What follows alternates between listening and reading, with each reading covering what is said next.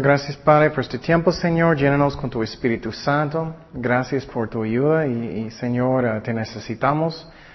Enséñanos, Señor. Y gracias Padre por todo. En el nombre de Jesús. Amén. Ok, el tiempo pasado estábamos estudiando profecía. Pero un resumen chiquito de milagros, primeramente de los milagros, es que cada persona Dios puede usar con este don. Pero hoy en día no creo que hay mucha gente que tienen porque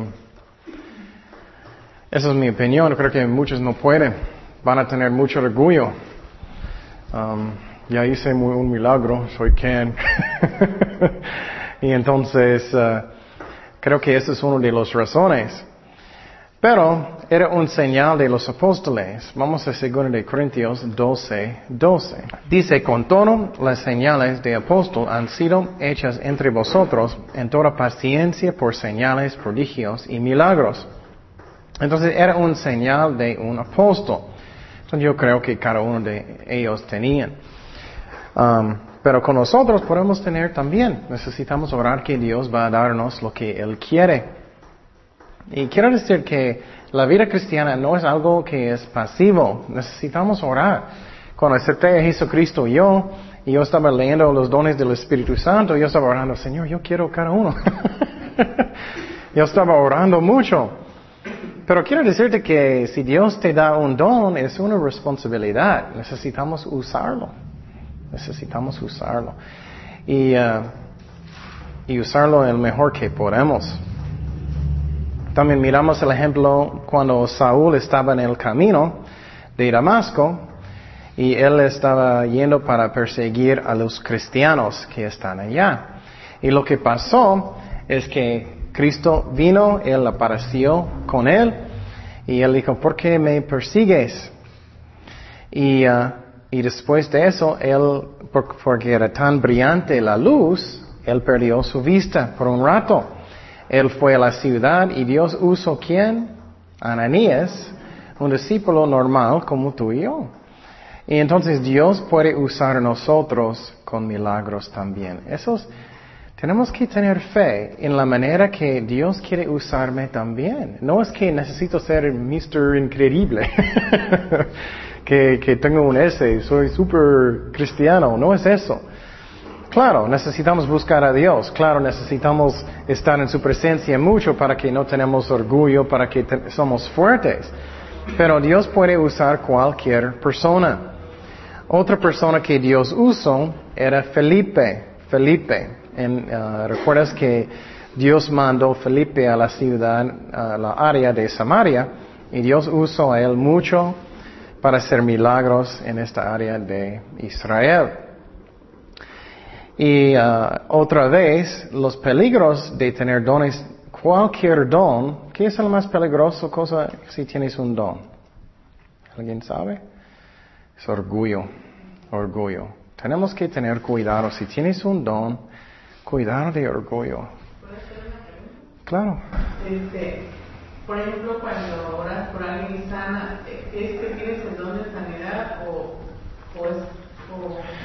Bueno, bueno, expliqué todo eso en un estudio en el pasado, pero puedo decirte poquito, es que dice dones de sanidades. Entonces, cada vez que Dios va a sanar a alguien es en este momento, no es que yo tengo este don. Y por ejemplo, si tú vas a orar por alguien y, Dios va a sanarlos en este momento, en este momento era un don en este momento. Y algunas personas piensan que en su ministerio siempre puedo sanar cualquier persona. No es así, no es así, no es así. Y entonces Dios puede usar cada uno de nosotros para sanar, sanar a alguien en el momento. Y eso usualmente es junto con un don de fe en ese momento que vas a tener la fe para orar. Puede ser también un, um, una palabra de uh, conocimiento que Dios va a hablarte. Oh, yo quiero sanar a esa persona. Es como, como pasa. Um, bueno, entonces, um, en, milagros, um, el peligro, como yo estaba diciendo, es orgullo. Y eso me hace muy triste, sinceramente, porque puedes mirar personas que ellos empezaron bien en el ministerio. Pero de repente, después de años, llega orgullo a, la cabeza y crece como un, un basquetbol. y ellos pierden su poder y también ellos empezar de tratar personas mal. Ellos empezar a actuar como, como soy el jefe de todo, y, y, tenemos que siempre tener una actitud de un serviente. Y por ejemplo, algo que no me gusta, siempre estoy escuchando pastores diciendo, tienes que ser un serviente, pero estoy mirando los que ellos nunca están haciendo nada, nunca están limpiando la iglesia, nunca están haciendo nada. Estoy pensando, si eres un serviente, necesitas ser un serviente, ¿me explico? Y tenemos que tener cuidado de orgullo. Y um, en una forma puedes reconocerlo cuando empieza, eh, es que sientes algo, y es algo feo. Sientes, ustedes creo que han, sentido, sientes, oh, Dios me usó y, puede llegar alguien, puede decir, oh, Dios te usó y llega a la cabeza, sientes. En esos momentos necesitamos uh, recordar que no podemos hacer nada sin Cristo, nada de nada de nada. Y no hay razón de tener orgullo. Entonces, este don de milagros no hay muchos hoy en día. Yo creo que eso es una de las razones.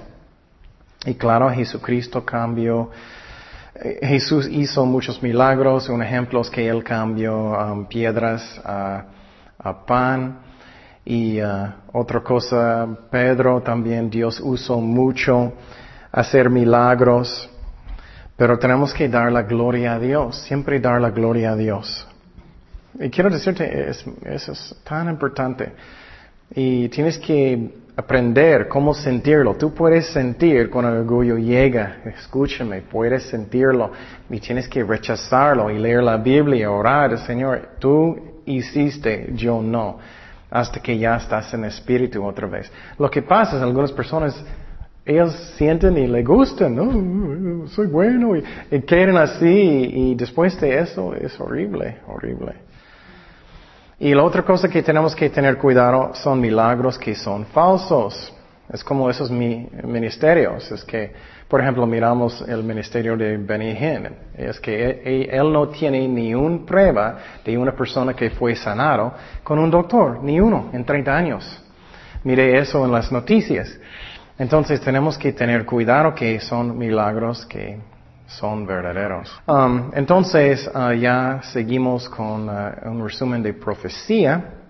¿Recuerdas que uh, esa palabra profecía empieza con pro, que significa antes y para alguien, antes para alguien, y femi, F-E-M-I, significa declarar o hablar. Entonces, cuando una profeta es alguien que habla por otra persona por otra persona. Y hablamos del ejemplo de Faraón y Moisés y Aarón. Y recuerdas que, uh, que Moisés estaba dando excusas. Él ya no quería ministerio. Eso pasa mucho. Tienes tantas pruebas en la vida y, ay, quiero que Dios me use, me use, y tienes tantas pruebas, ya no quiero. Eso es cuando Dios puede usarte. Porque Él sabe, no vas a tener orgullo tanto. Entonces él dijo, no puedo hablar, no puedo, no, no, no tengo dones, no puedo. Y Dios se enojó y él dijo, ok, voy, voy a usar a Aarón como su profeta. Entonces él estaba hablando por Moisés y por Dios, hablando por otra persona. Y miramos que un profeta no, no es solamente hablando del futuro. Claro, puede ser, pero puede ser enseñar, puede ser consuelo, puede ser adoración, puede ser instrucción. Entonces tenemos que entender eso, que no es solamente profecía. Y por ejemplo, si tienes, eh, vamos a hablar del don de enseñar, y con este don de enseñar, muchas veces junto con este don de enseñar es profecía.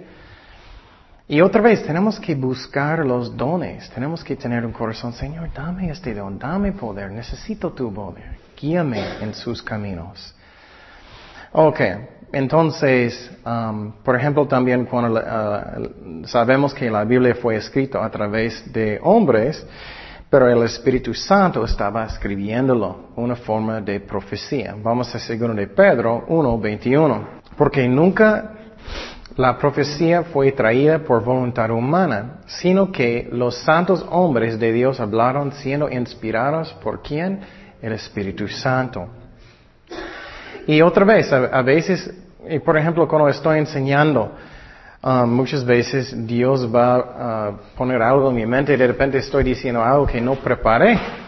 Y claro, necesitamos preparar. Algunas personas dicen, no, no voy a preparar, solamente voy a llegar y Dios, no, tenemos que preparar. Pero en el momento, muchas veces Dios va a hablarme algo de decir y es Dios.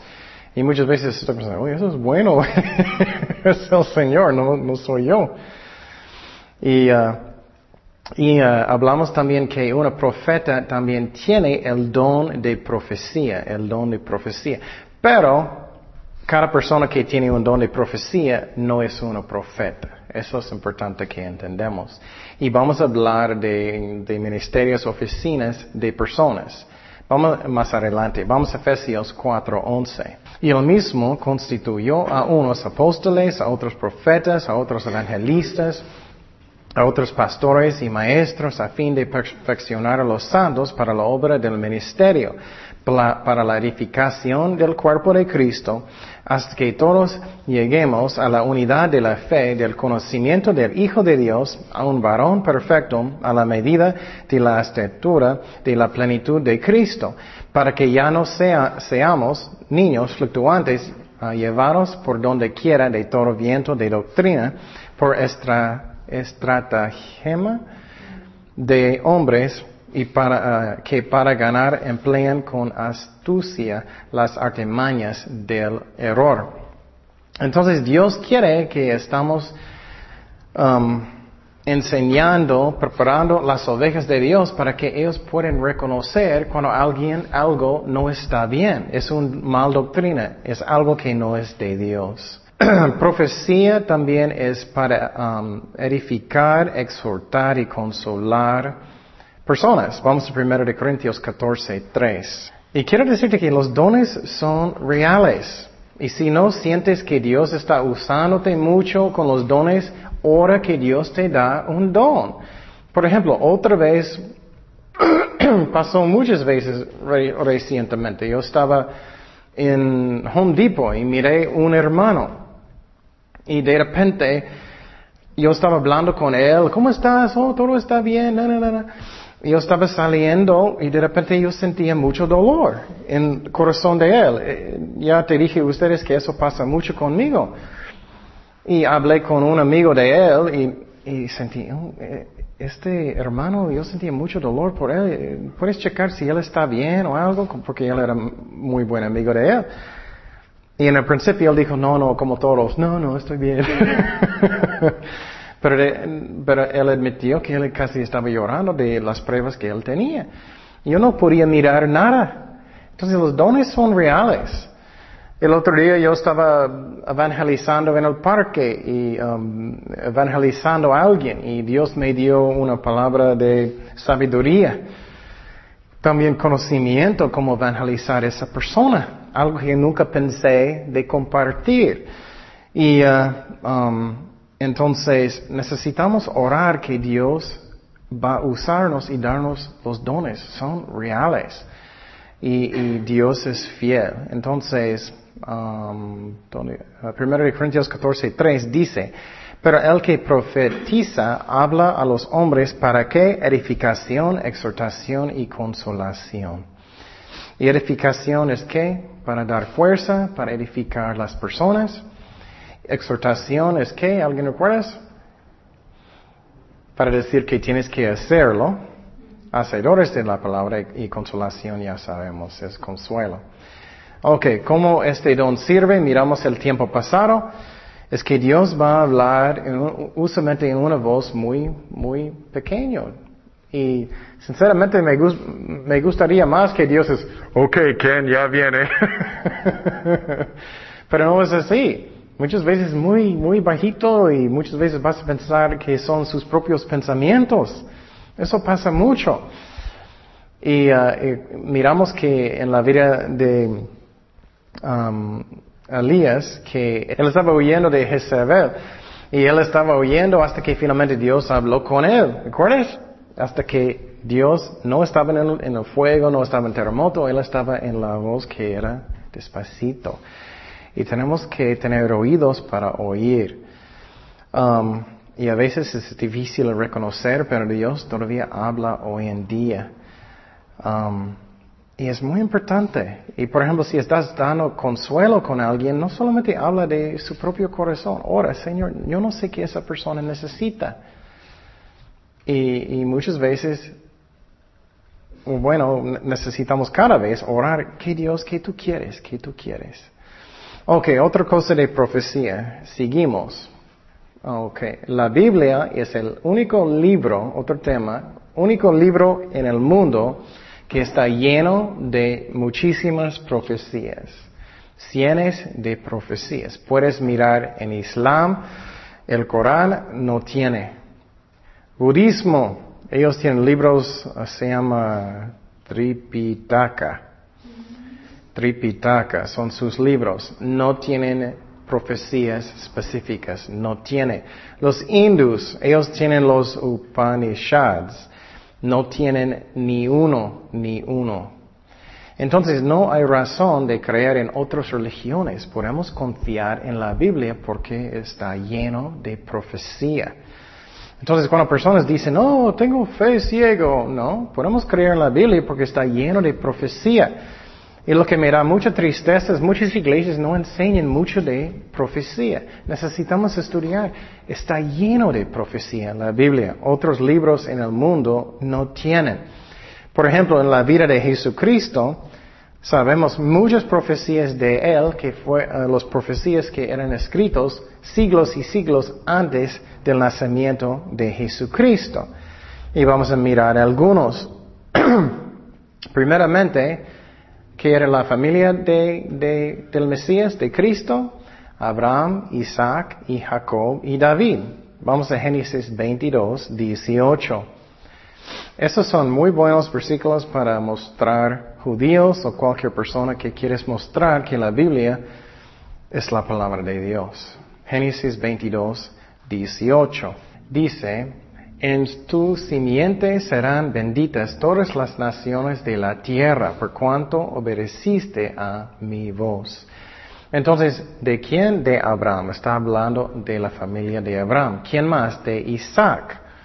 También de Isaac. Vamos a Génesis 21, 12. Dice, entonces dijo Dios a Abraham, no te parezca grave a causa del muchacho de tu sierva en todo lo que te dijere, Sara, oye su voz porque en Isaac te será llamada descendencia. Vamos a Génesis 28, 14. Será tu descendencia como el polvo de la tierra y te extenderás al occidente, al oriente, al norte, al sur, y todas las familias de la tierra serán benditas en ti, en tu simiente está hablando de Jacob en este versículo. Finalmente vamos a Jeremías 23, 5. Dice, he aquí que vienen días, dice Jehová, en que levantaré a David, reino, uh, renuevo justo, reinará como rey, el cual será dichoso, um, y hará juicio y justicia en la tierra. Entonces, primeramente podemos mirar la familia de Cristo. Y por ejemplo, para que puedas mirar eso más como increíble es. Yo no tengo ni, un libro de Ken. Ken va a ser de la familia de Zink. Su papá va a ser Phil. Su familia va a ser eso. Todo eso fue escrito siglos, siglos antes del nacimiento de Cristo. También el lugar, la ciudad. Vamos a Miqueas 5.2. Miqueas 5.2. Y quiero decirte, ni un otro libro en el mundo tiene esto. Ni un otro. Miqueas 5.2. Dice, pero tú, Belén, Efrata, pequeña para estar entre las familias de Judá, de ti me saldrá el que uh, será Señor Ah, en Israel. Y sus salidas son desde el principio, desde los días de la que, de la eternidad. Entonces, con este versículo podemos mirar dónde Él va a nacer, pero Él es desde dónde? Eternidad. Otra vez, soy quién? Yo no puedo, yo nací en California, yo no puedo decir, oh, yo soy de esta eternidad. No, entonces miramos que Él es Dios. Ya sabemos su familia, sabemos la ciudad, entonces el tiempo de su nacimiento. Vamos a Génesis 49, 10. Entonces, esas son profecías que son específicas que, que muestra toda la vida de, del Mesías, de Jesucristo, antes de su nacimiento. Ni un otro libro en el mundo puede hacer eso. Esa es la razón, puedes confiar en la Biblia. Génesis 49, 10 dice, no será quitado el cetro de Judá ni el legislador de entre sus pies hasta que venga Silo, es el Mesías y a él se congregaron los pueblos. ¿Qué significa eso? El um, cetro. Eso es como ellos tenían el poder de juzgar a alguien con un, uh, juicio de uh, muerte. Que puedes ejecutar a alguien por algo que ellos hicieron. ¿Y qué pasó en los tiempos de Jesucristo? Roma quitó este poder de ellos de los judíos, entonces ya sabemos el tiempo del Mesías. Eso es algo que es increíble. Um, también la Biblia enseña que Él iba a hacer muchos milagros. Vamos a Isaías 35, 5. Isaías 35, 5. Y cuando miras todas las profecías en la Biblia, ah, su fe va a crecer muchísimo porque vas a mirar que la Biblia es el único en el mundo que está lleno de profecías. Esa es la razón, otra vez, que me da tristeza. En muchas iglesias ellos no enseñan profecía. ¿Cómo puedes tener más fe en, tu Biblia, en la Biblia si está lleno de profecía y nadie enseña? Isaías 35, 5 dice, entonces los ojos de los ciegos serán abiertos y los oídos de los sordos se abrían. Entonces el cojo saltará como un ciervo y cantará la lengua del mudo, mudo, porque aguas serán cavadas en el desierto y ah, torrentes de la soledad. Entonces el Mesías iba a hacer milagros. Entonces si alguien quiere engañar, ellos no pueden planear dónde van a nacer ok, yo voy a nacer en Belén. No puedes. Entonces, mira, toda la vida de Cristo fue escrito siglos antes de su nacimiento de diferentes profetas. Eso es algo increíble su fe va a crecer mucho.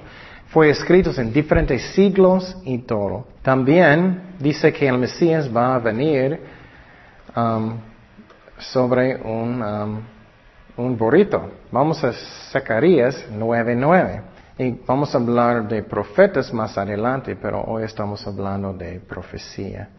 Dice en Zacarías 9:9, dice, alégrate mucho, hija de Sión, da voces de júbilo, hija de Jerusalén. He aquí tu rey vendrá, vendrá a ti justo y salvador, humilde y cabalgado sobre un qué? Asno, sobre un pollino, hijo de asna. Entonces, Cristo hizo todo eso. Vamos a Isaías 56. Mira tantos profecías. Es increíble que fueran escritos por muchos diferentes profetas en diferentes siglos, en diferentes lugares. Y todos llegan a la misma persona. Isaías 50, versículo 6. Eso fue escrito 700 años antes del nacimiento de Cristo. Dice, di mi cuerpo a los heredores y mis mejillas a los que me saben la barba. No escondí mi rostro de injurias y de esputos. Y lo increíble de este versículo es que dice que ellos sacaron partes de su barba. Y ustedes saben que estamos haciendo una película de Cristo, es la razón tengo tanta barba. Pero yo no puedo imaginar que alguien sacando una parte de eso. Eso pasó con Jesucristo. Mira, mira tantas profecías específicas de la vida de Cristo siglos antes de su nacimiento. Ni un otro libro en el mundo tiene. otro profecía que es muy importante, Salmo 22, 18.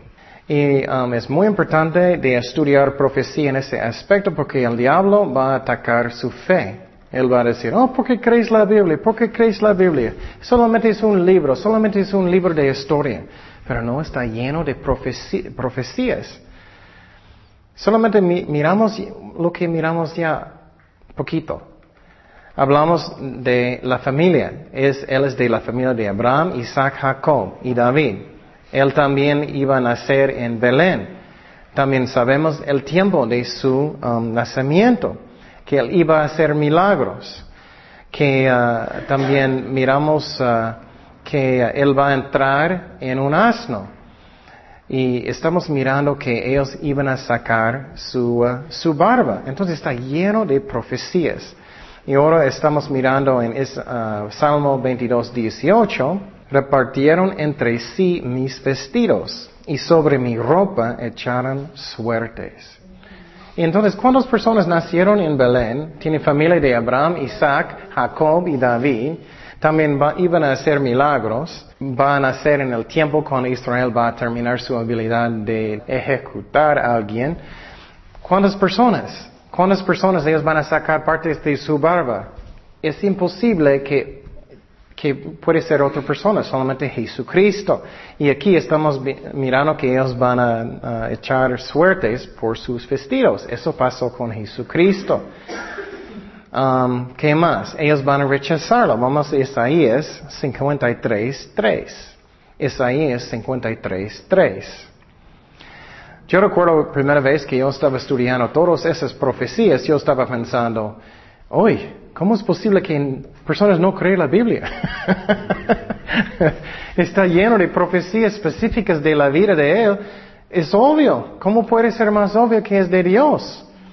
Yo recuerdo cuando yo estaba en Israel, ellos tienen un museo. Y e, es un museo de los judíos. Y yo estaba allá, ellos tienen un pergamino del libro de Isaías. Es muy interesante para estar. Está en una pared en hebreo. Y las personas que pusieron, ellos no creen en Jesucristo, pero tienen todas las profecías que estoy diciendo de Isaías en este pergamino. Ok, Isaías 53, 3. Dice, despreciado y desechado entre los hombres, varón de dolores, experimentado que en quebrantado, en quebranto, y como que escondimos de él el rostro fue menospreciado y no lo estimamos. Qué increíble. Dice que alguien va a hacer muchos milagros, pero personas no van a estimarlo. Siempre pensamos, si alguien está haciendo muchos milagros, claro que sí, pero ¿qué pasó? Muchos no. Entonces la Biblia es increíble, lleno de profecías, llena de profecías. Vamos a mirar más. Salmo 22, 14. Salmo 22, 14. Y recomiendo que miras esas profecías mucho, su fe va a crecer muchísimo. Esa es una descripción de la crucifixión en el punto de vista de Jesucristo en la cruz. Dice, he sido derramado como aguas y todos mis huesos se descoyuntaron y mi corazón fue como cera derretiéndose en medio de mis um, entrañas. Como un tiesto se secó mi vigor, mi lengua se pegó a mi paladar, y me has puesto en el polvo de la muerte, porque perros me han rodeado y me ha cercado cuadrilla de malignos. Horadaron de mis manos y mis pies Contar puedo, ah, contar puedo todos mis huesos, entre tanto ellos me miran como observan. Entonces, esa descripción de crucifixión es increíble, que fue escrito mil años antes del nacimiento de Jesucristo. Y quiero decirte que eso es una descripción que es exacto lo que pasa en crucifixión. Y ah, algo que es increíble de pensar. Um, ¿Qué pasa cuando ellos van a clavar a alguien en la cruz? Ellos le levantaron y cuando ellos están en el sol, ¿qué va a pasar con su lengua? Obviamente Vas a tener mucha sed, es lo que dice aquí. ¿Qué pasa con alguien cuando ellos están en una cruz mucho tiempo clavado? En el principio, lo siento, muy fuerte, pero es como es. Ellos necesitan levantar para respirar y descansar y levantar con sus músculos sobre los clavos para respirar y otra vez. Es muy doloroso. Puedes imaginar haciendo eso horas y horas. ¿Qué pasa con sus músculos finalmente? Ya no van a servir. ¿Y qué va a pasar con sus huesos? ¿Van a sacar de las coyunturas? Y entonces, eso es lo que pasa. ¿Y qué pasó? Eso es exactamente lo que pasó con Jesucristo. También dice que él podía contar todos sus huesos. ¿Qué es la razón? Él, ¿qué? Él murió, él mandó su espíritu al cielo antes que ellos podían, ¿qué? Romper sus huesos. ¿Qué es la razón? Ellos rompieron sus, sus huesos en sus piernas. Para que ellos van a morir más rápido, porque no pueden levantar sobre el clavo en sus pies. Entonces, esta descripción exactamente es lo que pasó con él. Y uh, ¿cómo eso puede ser otra persona? No puede ser. Es una descripción exactamente de toda la vida de Jesucristo. Ni un otro libro tiene eso. Y la Biblia dice que en los últimos días, eso todavía no pasó. Vamos a Zacarías 12, 7. Zacarías 12, 7.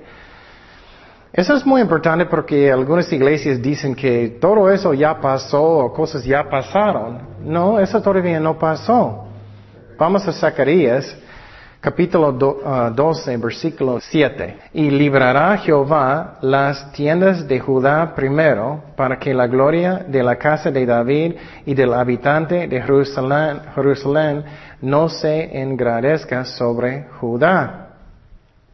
Y versículo 10 dice, y derramaré sobre la casa de David, eso todavía no pasó, y sobre los moradores de Jerusalén el espíritu de gracia y de oración, uh, y mirarán a mí, a quien traspasaron, y llorarán como se llora por un qué? Hijo unigénito.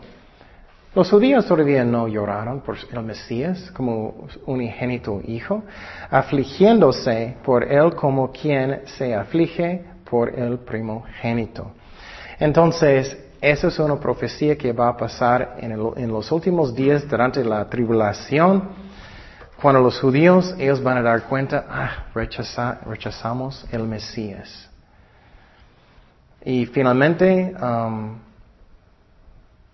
Vamos a mirar un uh, versículo de la resurrección del Mesías.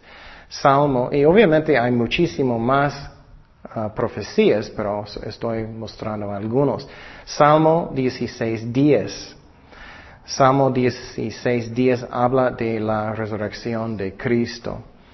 Y recomiendo mucho estudiando profecías. Posible un día en el futuro voy a enseñar una clase de profecía, no sé.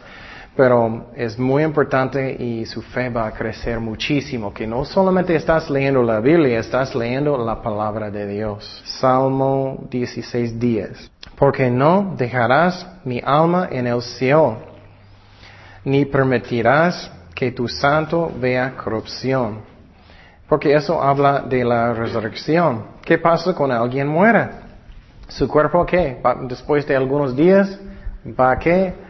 ver corrupción, va a descomponer. Y, pero dice aquí, nunca va a haber. ¿Qué es la razón? Porque Dios va a levantarlo de los muertos. Entonces lo que estamos mirando es que la Biblia está llena de profecías. Solamente te mostré algunos. Otros son Isaías 7:14, habla que, que un virgen va a tener un hijo que es el Mesías. Hay mucho más profecías.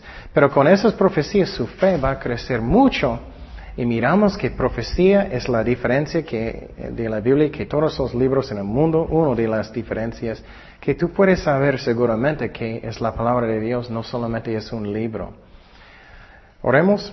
Señor, gracias Padre por este tiempo, Señor. Ayúdanos, Señor, a crecer en ti. Ayúdanos con nuestra fe. Gracias Padre, en nombre de Jesús. Amén.